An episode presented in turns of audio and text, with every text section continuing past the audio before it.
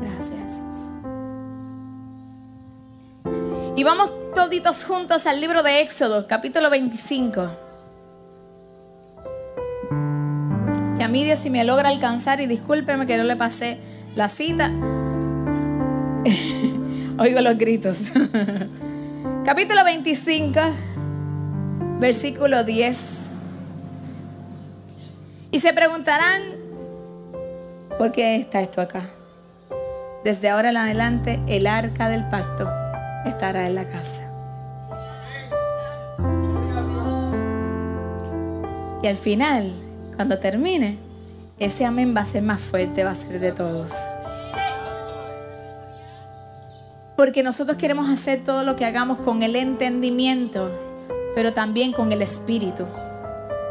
Y no es necesario comprender su palabra para accionar tras ella.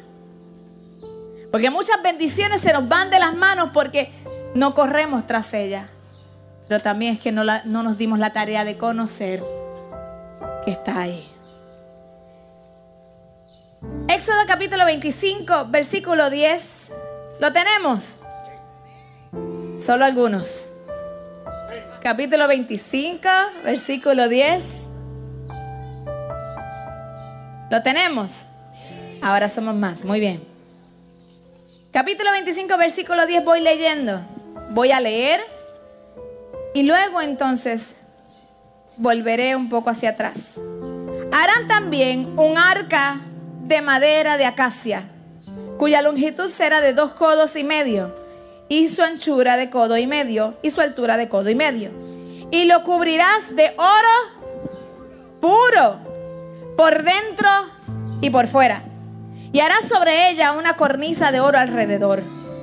Fundirás para ella cuatro anillos de oro y, pondrás en sus, y los pondrás en sus cuatro esquinas. Dos anillos de oro eh, de, perdón, dos anillos a un lado de ella y dos anillos al otro lado. Harás unas varas de madera de acacia, las cuales cubrirás en oro. ¿Qué estoy describiendo? Lo que está pasando aquí, lo que está aquí. Y meterás las varas por los anillos a los lados del arca para llevar el arca con ellas. Las varas, las varas quedarán en los anillos del arca no se quitarán de ella. Aleluya. Y pondrás en el arca el testimonio que yo te daré. Y harás un propiciatorio de oro fino, cuya longitud será de dos codos y medio y su anchura de codo y medio. Harás también dos querubines de oro, labrados a martillo, lo harás en los dos extremos del propiciatorio Harás pues un querubín en un extremo y otro querubín al otro extremo. De una pieza con el propiciatorio harás los querubines en sus dos extremos. Los dos querubines se extenderán por encima las alas, cubriendo con sus alas el propiciatorio. ¿Todo el mundo lo puede ver bien ahí? Amén. Sus rostros el uno al otro enfrente del uno al otro, mirando al propiciatorio los rostros de los querubines y pondrás el propiciatorio encima del arca. Y en el arca pondrás el testimonio que yo te daré. Y allí me declararé a ti. ¿Y qué dice más? Y hablaré contigo de sobre el propiciatorio de entre los dos querubines que están sobre el arca del testimonio y todo lo que yo te mandare para los hijos de Israel. Si hablamos de arca, ¿Qué es lo primero que te puede venir a la mente? El arca de Noé. Luego entonces el arca de Noé sucede en Génesis, en el primer libro de la Biblia. Y luego, en el segundo libro, se habla del arca del pacto, que es esta que tenemos aquí. Si nos damos cuenta, a través de sus definiciones, arca, ambos significan caja.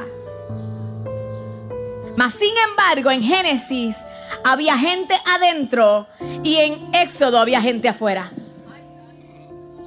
Empiece a agarrar, empiece a agarrar. En el principio, el Señor crea un arca por instrucción igual que dio instrucción a Moisés, solamente con diferentes dimensiones. Y dio toda la instrucción de lo que tenía que pasar por causa de uno. ¿Cuánto? Uno que le servía. ¿Quién era ese? El arca de Noé. Y con él se salva toda su familia. Agárrelo, agárrelo.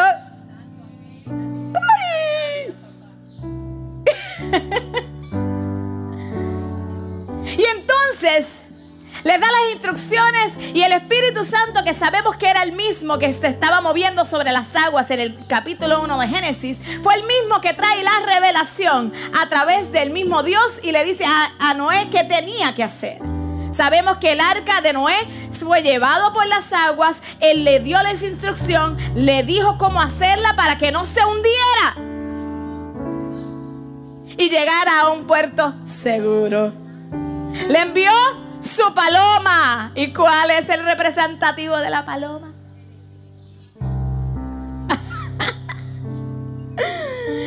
Con la hoja del olivo en el pico porque reverdecemos con la presencia de Dios.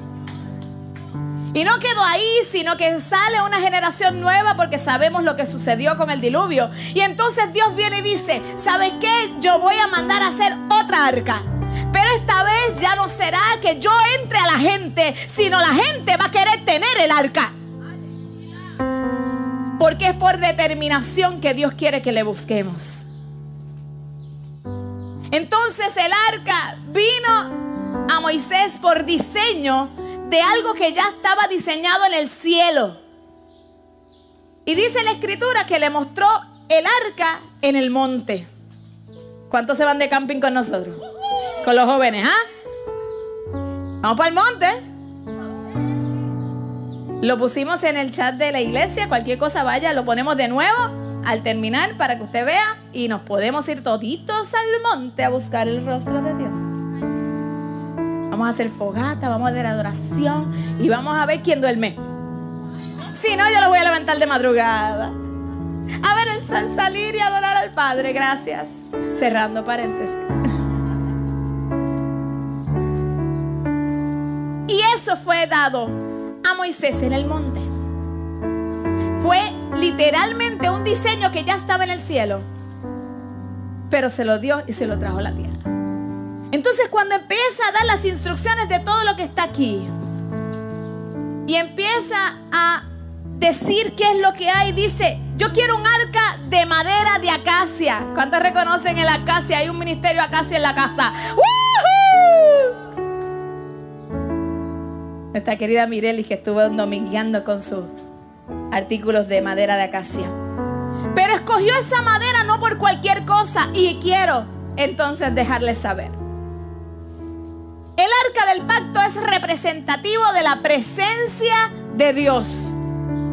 Oye, de la presencia de Dios. Por eso todo tenía que ser bajo sus instrucciones con su propósito. Y cuando dice de madera de acacia, madera era esa madera era específicamente un árbol firme. Entonces el Señor está diciendo, ¿sabes qué? Es que mi presencia te mantiene firme. Quiero que sea la madera de acacia, ese árbol que no tambalea. Y yo creo que esas palabras son bastante similares a lo que Dios viene hablando semana tras semana. Una iglesia madura, una iglesia que no tambalee, una iglesia que se soporte los unos a los otros. ¿Se acuerda el domingo? Que quería que nos soportáramos, que nos ayudáramos, de modo que nos cargáramos sin que esa persona se cayera o tambaleara. Sin presencia de Dios eso no ocurre. ¿Por qué es que la Biblia, si nos vamos al Nuevo Testamento, incluso los Salmos dice que hagamos ciertas cosas para no caer jamás? ¿Cómo está ese absoluto en la Biblia? Y es que cuando vivimos en su presencia, se puede lograr. Vemos un Jesús que dijo y enseñó que se podía vivir en carne y sangre como nosotros para nosotros poder lograrlo. porque Él lo logró por nosotros. Y esa madera de acacia, acacia es ese momento que lamentablemente la palabra puede sonar fuerte, pero acacia significa aquel momento de castigo. Yo creo que muchos de nosotros, mamá, papá, abuelo, tío, vecino, alguno de autoridad vino y nos castigó, pero después aprendimos. Yo no les cuento. Y era necesario porque el castigo no suena rico el momento, pero después trae un fruto apacible. Es esos momentos que la presencia de Dios te dice, ¿sabes qué? Esto hay que cambiarlo aquí. Lo lindo es que Dios, con su gran amor, nos instruye por el buen camino. Y entonces está diciendo, mi presencia te da firmeza, mi presencia te dirá qué cosas tienes que cambiar y podrás continuar. Porque Dios nunca enviará nada a nuestra vida que nosotros no podamos llevar ni soportar, sino que su presencia, si está en nuestras vidas, aquello que nos asusta, nos enseña Dios el camino y nos dice, tranquilo, Bobby, tranquilo, que yo te digo aquello que pueda estar mal. Yo prefiero que Él me ale la oreja a yo perderme en el camino, a yo perder la bendición, a yo perder mi salvación, que nadie la puede ganar por mí. Pero dijo que lo cubriéramos con oro. Y oro no tan solo es el color dorado, sino significa claridad. ¿Y sabes qué significa? Buen tiempo. Ay, Dios mío, es que con la presencia del Señor la gente no va a poder, entender cómo tú estás viviendo un buen tiempo en medio de tribulación. ¿Verdad, Betsaida? La gente no entiende cómo tú te estás sonriendo y estás más pelado que un chucho. La gente no entiende cómo es que no estás amargado y tienes un jefe que, Dios mío, ilumínalo. No, no voy a decir la próxima. La otra es que se decía, ilumínalo o elimínalo. No, no, esa parte no va. Pero es que la presencia del Señor es aquella que nos da claridad y buen tiempo. Entonces tú dices, sonrío en medio de la prueba. Entonces yo digo, está bien, se me cayó el mundo abajo, pero es que ¿sabe qué? Es que lo que viene es tan y tan bueno que era necesario que no se quedara ni vestigio del pasado y tenía que arrancar de raíz. Hay veces que no entendemos las cosas, pero no nos es menester entender, sino obedecer. Entonces la presencia del Señor, que Dios quiere que nosotros la tengamos siempre, me da firmeza, me da claridad y buen ánimo. Y cuando tenga que darme la oreja también. Pero qué bueno que Dios está y nos dirige en cada paso. Mas sin embargo, no tan solo fue el oro por fuera, sino por dentro también. O sea, yo voy a poder demostrar que estoy en buen tiempo con lo que ustedes ven, pero sale del corazón. Si todavía tú sientes que no has podido experimentar ese gozo que trasciende, ¿sabes qué? El Espíritu Santo está tan accesible a ti como clamar, como buscar, como sacar un tiempo con Él. Oh Espíritu de Dios. Entonces lo hace por dentro y por fuera. Luego hace, miren, cuatro, cuatro anillos. Cuatro, para que pase la vara. Y esos cuatro anillos para voy a volver un poquito para atrás, para adelante. Habíamos estudiado el 4, es el Dalet, significa puerta. Y dígame usted quién es la puerta. La puerta es Jesús. La puerta es Jesús. El fundamento de la presencia es Jesús. Solamente podemos cargar presencia si yo conozco a Jesús. Si yo me dedico a tenerlo en las cuatro dimensiones. ¿Que ¿Cuáles? Las cuatro dimensiones del amor. Necesito caminar en amor. Necesito saber amar. Porque nosotros aprendiendo eso, estamos aprendiendo a conocer a Jesús. Mira cómo es Dios. Que parece casualidad, pero es causalidad por lo cual pone todas estas cosas. Y lo leímos Éxodo 25. Pero dice más. Dice que esos cuatro anillos, miren, son anillos. Y los anillos en su traducción significa sello. Y hablábamos ahorita del sello. El sello del Espíritu Santo de Dios. Vámonos un momento, Efesios 1:13. La versión Dios habla hoy. A través de Jesús es que nosotros podemos ser sellados por el Espíritu Santo. Y el Espíritu Santo es aquello que nosotros necesitamos, esa hermosa persona de la Trinidad, para poder entonces mantenernos siempre de pie y gozar de la salvación. Efesios 1:13, el sello, significa sello y sumergir. Y dice, gracias a Cristo también ustedes que oyeron el mensaje de la verdad, la buena noticia de su salvación y abrazaron la fe, fueron sellados como propiedad de Dios con el Espíritu Santo y que, que Él había prometido. Este Espíritu es el que da anticipo y que nos garantiza la herencia que Dios nos ha de dar. Pregunto yo, ¿acaso nosotros no hemos estado escuchando su verdad?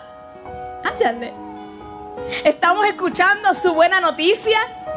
¿Estamos escuchando su salvación? ¿Hemos abrazado la fe? Pues está hablando de nosotros. Hemos recibido el sello del Espíritu Santo porque hemos creído, hemos confesado a Jesús y tenemos el sello del Espíritu Santo de Dios. Por tanto, va mucho más allá. Ya fuimos sellados y aquello que se sella, se marca como propiedad de. Entonces ya si el enemigo quiere venir a trastocar tu vida, Yampi, el Señor le dice, ¿sabes qué? Él está sellado. No puede. ¿Verdad, Vero? Está sellado. Mi familia está sellada. Mis hijos están sellados. Entonces puedes tener plena confianza que aquello que tú no puedas hacer, Él lo hace por cuanto has abrazado la fe has agarrado la salvación, has escuchado la buena nueva y te fundamentas en Cristo. Entonces dice que esos anillos que representa a Jesús, la puerta y el sello del Espíritu Santo, qué lindo. Dice que pasan unas varas de madera de acacia que ya usted conoce. Y dice que no se quitarán de ella. Y sabe, yo decía, Dios mío, ¿qué es aquello que tú no quieres que se quite? ¿Qué es aquello que, hay, que se introduce en donde está Cristo, en donde está el sello del Espíritu Santo y no quieres que se quite? Les digo, hay uno nada más que quiere acá. Les digo, ah, significa separación. Para poder gozar de la dádiva de Dios, hay que separarse de muchas cosas. Hay que dejar otras, aunque duela. Yo creo que de eso también hablábamos el jueves. Dice que no tan solo es separación, sino es solitario. Y te darás cuenta que cuando empieces a, a separar tu vida de aquellas cosas que no te aportan, empiezas a verte solo pero no estás solo. Es que Jesús tenía que ir solo a buscar a Dios. Es que eran momentos íntimos de Él contigo y contigo y, Dios. Hay cosas que tenemos que hacer nosotros y no podemos, ni nadie puede hacerlas por nosotros. Por, por, eso es que tenemos que separar la carne del espíritu, separar aquello que nos aparta, aquello que nos acerca y buscar momentos de soledad, o sea, momentos íntimos con el Padre Celestial. Es en la tierra y para tener momentos íntimos no se hace afuera, se hace en la soledad. Imagínense cuanto más con nuestro Padre Celestial. Amén. Santidad a Jehová. Sí, Señor. Es separarnos para poder ser santos hay que separarnos. Y sin santidad, dice la escritura, nadie verá al Señor. La santidad cuesta, la santidad es fuerte porque necesitamos a veces dejar cosas que parecen buenas, que no son lícitas, pero no te convienen. He sabido entrar a lugares que estando allí he tenido que decir, me tengo que ir. Y parecen normales, parecen común, parece que no, que no hay nada que pueda decir como que no, si no te está haciendo nada en contra de Dios. Mas sin embargo, Dios cela lo suyo. Y he tenido que salir. Jamás se me olvida a nuestra apóstol y madre que siempre nos contaba. Decía, mira, yo no puedo ir a tal sitio. Pero es que es conmigo. Dios me tiene así. Y todos otros podían ir, pero ella no. Y así hace con cada uno conforme a la medida de fe y la búsqueda. Va a llegar el momento que te va a separar de cosas que parecen buenas, pero realmente no te aportan. ¿Están conmigo? Amén. ¿No se le ha quitado el gozo? Mas sin embargo dice que no se quitará eso de, de, los aros. Tenemos que, que, velar tanto por nuestro tiempo íntimo. Las varas no se pueden sacar de ahí. No se puede desligar, seguir a Cristo y tener al Espíritu Santo si no hay relación con Él. Es necesario. No lo vamos a lograr, mi gente. Vamos a vivir un cristianismo vacío porque no se puede vivir en la plenitud del amor de Cristo si no damos tiempo con Él. Si no venimos a la casa, si no sacamos tiempo de aprender su palabra, necesitamos conocer a aquel que nos da de Él. Ay, papá. Y dice, que hará un propiciatorio. Propiciatorio es esta, esta parte de aquí. Samalek, por favor. Es una tapa y se le conoce como la tapa sagrada. Levántalo solamente un poquito y vuelve a ponerlo. Esta tapa. Esta parte de aquí se llama propiciatorio. Gracias, Ama. Esa tapa se reconoce como aquello que trae perdón. ¿Por qué? Porque se hacían los sacrificios y se vertía el sumo sacerdote una vez al año la sangre de ese animal ahí. Ahí encuentras el perdón. Pero ¿sabes qué? Ese propiciatorio que es esto, le fue dado instrucción de parte de Dios que estos dos querubines estuvieran un extremo al otro, mirando hacia el propiciatorio, hacia el centro, ahí de donde se está el perdón. Y los querubines fueron dos porque significa unidad. Dos es estar juntos. Es necesario para poder estar junto con el cielo para poderlo traer a la tierra. Esta arca la puso Dios en la tierra, pero conectado con el cielo. Entonces, ¿por qué nosotros no podemos lograrlo? Si el sacrificio más grande que se dio no fue un animal, ¿fue quién? Jesús. Entonces, los querubines significa un lugar apartado. Porque los querubines no son de esta tierra son del cielo. Entonces Dios me está diciendo, yo quiero que tú seas fuerte, que tú seas firme. Con mi presencia vas a poder ser firme. Vas a poder mantenerte. Vas a poder saber qué cosas tengo que mejorar y tú y yo también. Vas a poder ver con claridad. Vas a tener un buen tiempo. Aún lo que veas, lo que sientas, eso no cambia Dios. Su esencia es dar paz, dar gozo en su presencia hay plenitud de gozo. Entonces, somos soportados por Dios, Jesús, su amor, sus dimensiones. Y no podemos separarnos de Él. Tenemos que buscar momentos íntimos donde sacrifiquemos la carne. Usted sabe que mientras más horas, más la carne muere malos deseos que son contrarios al deseo de Dios muere. Usted váyase a orar, intente estar una hora. Y va a querer querer hacer todo lo que sea menos orar. Ay, se me quedó la estufa. Ay, se me tengo que hacer tal cosa. Y puede ser las 5. Y faltaba como tres horas para que te levantara y quieres hacerlo todo. Y piensas en el mañana, en más tarde, en el ahorita, en el después. Porque la oración, que es separarte con Dios, como también leer su palabra, como intimar con Él, mata la carne. Todas estas cosas Dios quería hacerlas y las puso en uno mismo, porque en el centro se manifestaba su Shekinah. En el centro se manifestaba su presencia. En el centro se manifestaba su poder. Entonces Dios nos dice, si quieres ver mi poder, si quieres sentir mi presencia sobre todo, necesitas separarte conmigo. necesitas poder estar en momentos solos y que escuches mi voz, porque le decía a Moisés, de allí me declararé a ti y hablaré contigo. Eso no es diferente a hoy. Dios quiere hablar contigo. Y poner el testimonio dentro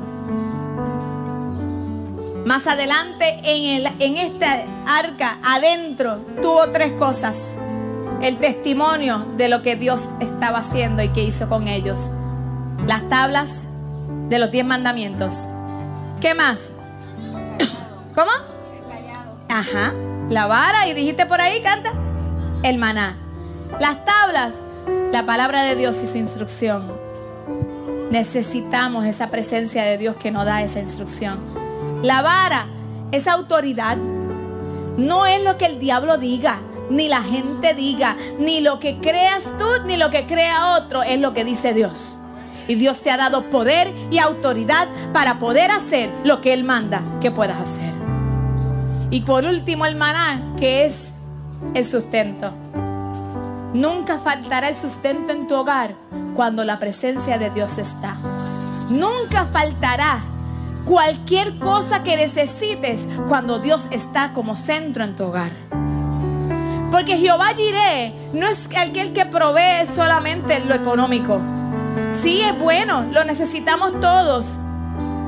Pero cuando necesitamos paz,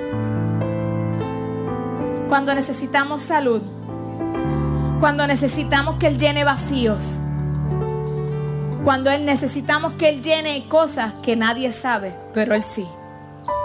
Necesitamos su presencia. Su presencia. Pero tengo que decir algo.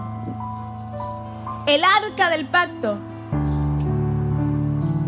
¿Y por qué es un pacto? Porque es un compromiso de Dios con ustedes y conmigo y nosotros con Él. No lo llevaba cualquiera. Y esto me dejó con el ojo cuadrado. Porque lo llevaban. ¿Quiénes lo llevaban? los levitas. Y los levitas, vamos un momentito a la palabra de Dios. Vámonos un momento al libro de Crónicas, primera de Crónicas, capítulo 15.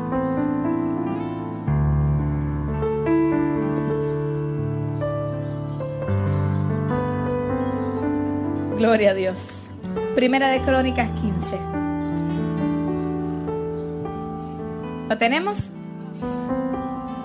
Dice la palabra. Y los hijos de los levitas trajeron el arca de Dios puesta sobre sus hombros en las barras, como le había mandado Moisés, conforme a la palabra de Jehová. Claramente nos dice que son los levitas.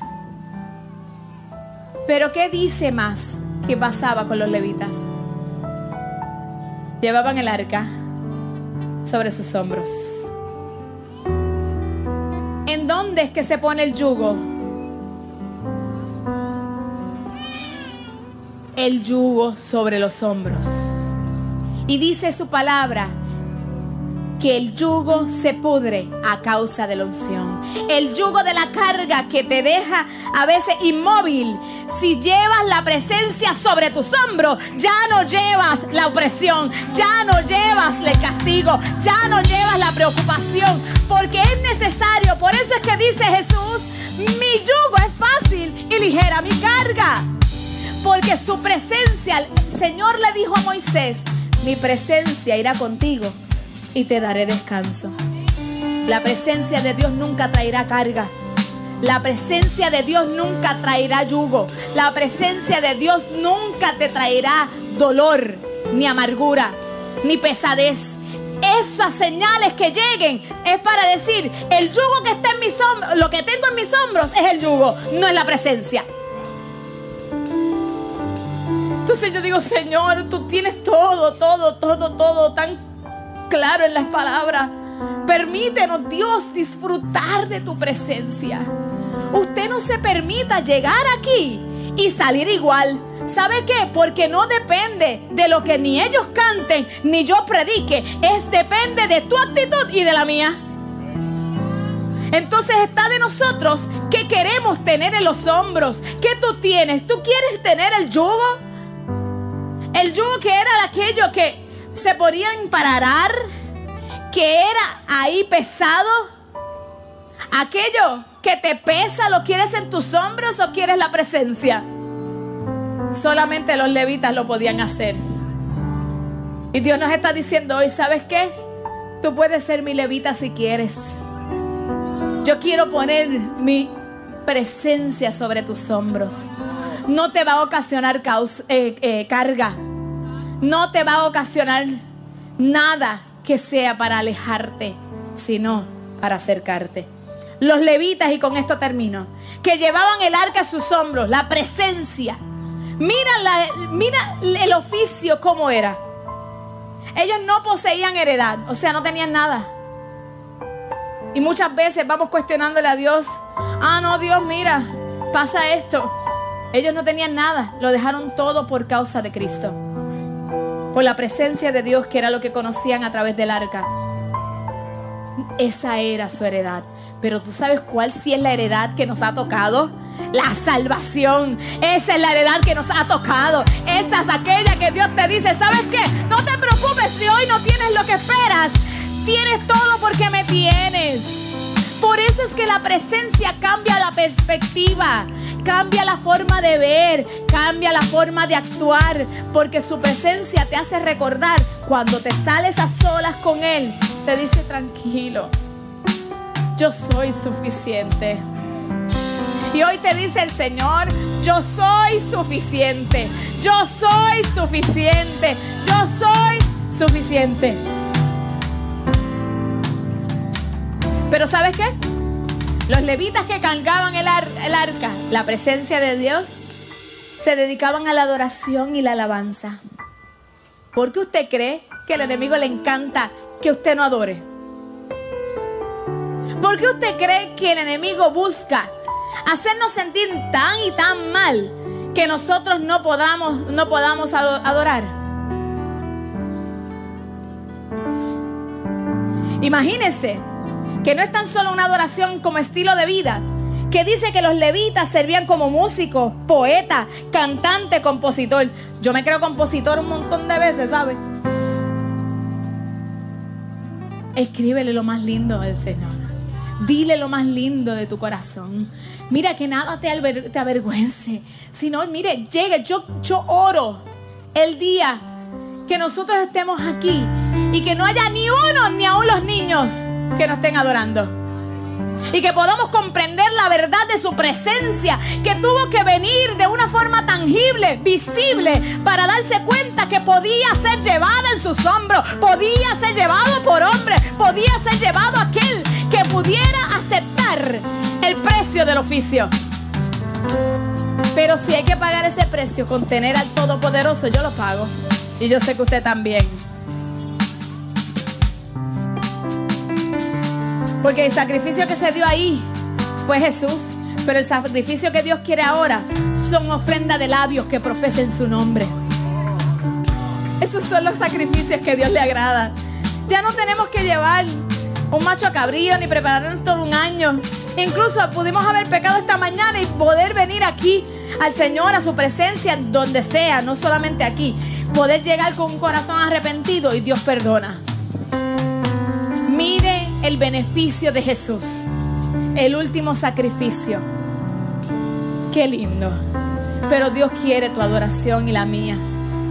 Ese es el puente que nos lleva a su presencia, a conocerle. Siempre lo digo, hacer un eco de lo que pasa en los cielos, trayéndolo aquí en la tierra. Pero ¿saben qué? No tan solo ese era lo que hacían, sino que sacrificaban. Ahí vemos el sacrificio de alabanza, de ofrenda, de, de labios. Pero miren lo que dice, que también eran aquellos que estaban dedicados a cuidar la limpieza del templo. ¿Y qué templo tenemos ahora? Nosotros mismos. Nosotros mismos. No es un templo hecho de manos, ahora somos nosotros. Tu cuerpo y el mío son templo del Espíritu Santo. Queremos cargar su presencia, tenemos que cuidar que entra aquí a este cuerpo. Desde lo que yo veo, yo escucho, incluso de lo que sale de nuestros labios, porque viene de adentro o llega adentro. Nosotros nos toca llevar su presencia donde quiera. Yo la quiero en mi casa siempre, pero para eso tengo que cuidar mi corazón, mi vida, mi mente, mis labios, mis ojos, mis oídos. Incluso esta mañana el Señor nos hablaba de cuidar nuestra salud a ver lo que estamos comiendo, hacer ejercicio, lo que estamos más gorditos. Ay, santo, eso no me da gloria. Pero sí, vamos allá. Ay, padre, necesito administración, pastora Vivian. Baby, tenemos que hacer ejercicio otra vez, mi amor. No me dejes sola. Ay, ahora Dios me dice solitario. Y yo, ay, padre. Pero no es de verdad. Es de verdad. ¿Cuánto anhelas tú la presencia de Dios? ¿Cuánto anhelamos como cuerpo la presencia de Dios? No se trata de cuánto cantemos, se trata de cuántos corazones se unen. ¿Sabes que todo sería diferente cuando la presencia de Dios la carguemos en nuestros hombros?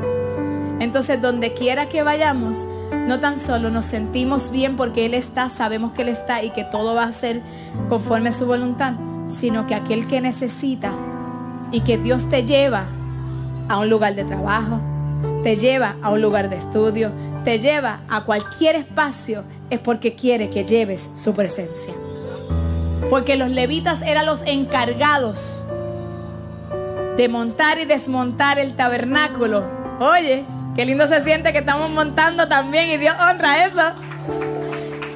Pero también de los que tenían que llevar el arca a donde quiera que Dios mandaba. ¿Sabe?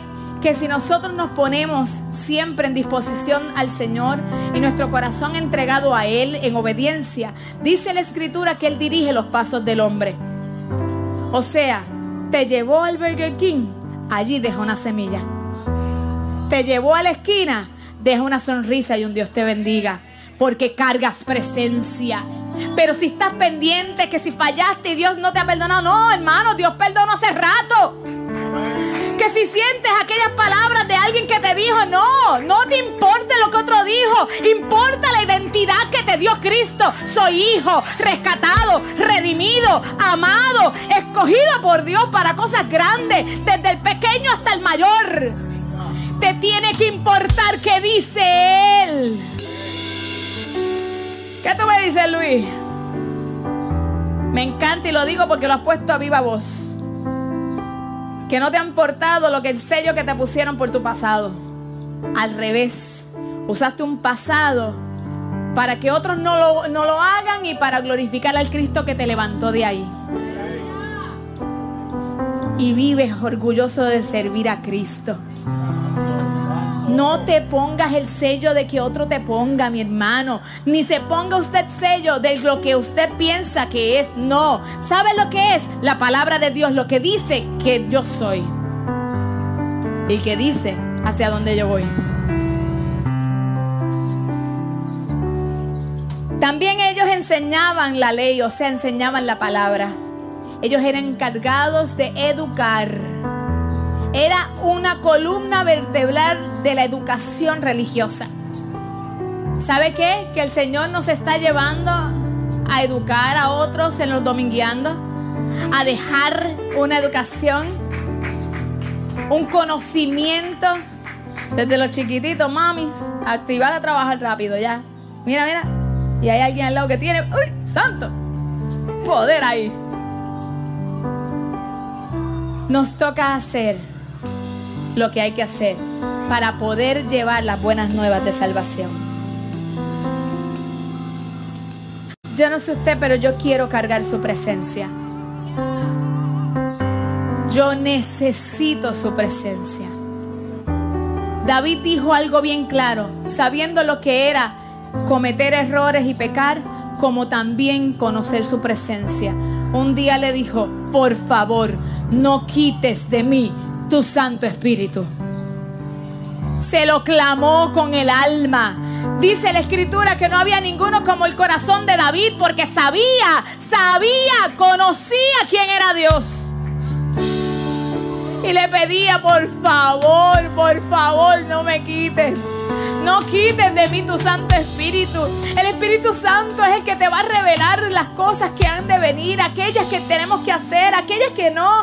A la escritura que a veces decimos, Dios mío, yo leo y no entiendo. Pero su presencia viene y te revela. Y juntos conoceremos la gran verdad de Jesucristo. Que anhelemos su presencia más que cualquier cosa. Y que cuando estemos juntos digamos, ay no, yo no me voy a dejar llevar por nada. Vamos a adorar con todo. Aunque nos tiremos al piso, aunque quieras correr, aunque quieras llorar, aunque quieras gritar. ¿Sabes qué dice el Salmo 150? Todo lo que respire, a la vez Jehová. Todo, todo porque le encanta la adoración, le encanta la alabanza. Le encanta corazones que realmente querían guardar su presencia. Lamentablemente, aquel que se acercó a la presencia de Dios al arca, que no estaba bien, no duró para contarlo. Era y es Dios tan celoso con su presencia que ni el mismo David le permitió tenerla en su casa. Se la permitió a Obed-Edom, un hombre adorador que valoraba su presencia. No podemos tomar por sentado que la presencia de Dios está cuando no se valora, cuando no se saca tiempo, cuando se sigue caminando sin contar con Él. Toma las decisiones igual que yo pensando, Dios mío, Señor, tú quieres Señor, si todavía no conozco, ¿verdad? Discernir ese camino. Para eso estoy, para eso estamos los líderes, para ayudarles en este caminar, identificar por la palabra de Dios, no por lo que yo crea, por la palabra de Dios qué es lo mejor para hacer. Pero necesitamos celar la presencia de Dios. Cela con quien estés, cela que escuchas, cela tu tiempo, no lo malgastes. Hay tiempo para todo, pero lo primero es tu tiempo con Dios. Porque la presencia de Dios quiere estar en cada hogar de los que estamos aquí. Pero también Dios cela su presencia. La presencia de Dios fue la que iba de frente para que el mar rojo se abriera.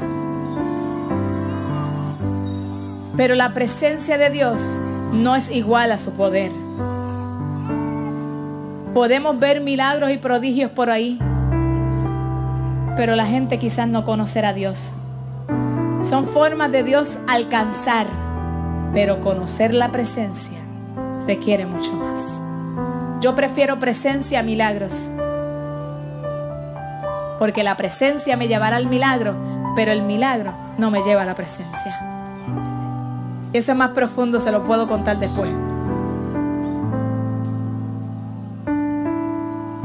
¿Acaso el milagro de que la vara se convirtiera en serpiente y todas las cosas que hicieron, Faraón se convirtió? ¿Se acercó a Dios y un pueblo? No, son señales. Pero la presencia se cuida y no está donde quiera. Dios hizo el templo, tu cuerpo y el mío, para habitar ahí. Él quiere habitar ahí. Pero solamente los que quieren la tienen a través de Jesús. Yo quiero su presencia. De ahora en adelante, nosotros no traeremos la ofrenda ni nuestros diezmos a un alfolí irregular, lo traeremos al arca. Representando que traemos nuestra mejor ofrenda a Él. Al, al Señor no le mueve el dinero, mi hermano. Al Señor le mueve el corazón. En lo terrenal se puede necesitar, mas sin embargo, Dios cuenta con quien quiere que Él, Dios lo cuente. Mas lamentablemente no necesita a mí, ni a mi familia, ni a cada uno de nosotros para hacer su voluntad. Mas sin embargo nos está dando oportunidad de hacerlo. Cuando llegues aquí al altar, cuando llegues aquí a la casa y veas el arca, recuerda que es que estamos velando, celando y pidiéndole siempre su presencia. Y cuando traigas tu ofrenda y tu diezmo, dile Señor, te estoy dando mi ofrenda, como se traía la ofrenda a la presencia de Dios, sabiendo que Él lo está recogiendo. Qué lindo de verdad es escuchar a nuestros niños felices. Enséñale a amar Enséñale a amar llegar a la casa de Dios. Enséñale a amar la palabra de Dios. Jamás se me olvida cuando Guaya te dijo, pero mamá, ¿por qué no me llevaste a la iglesia? Mi hija, yo salía algo de la iglesia y me dijo, pero ¿por qué me dejaste? Y me hizo allí, ay Dios. Eso es lo que estamos buscando.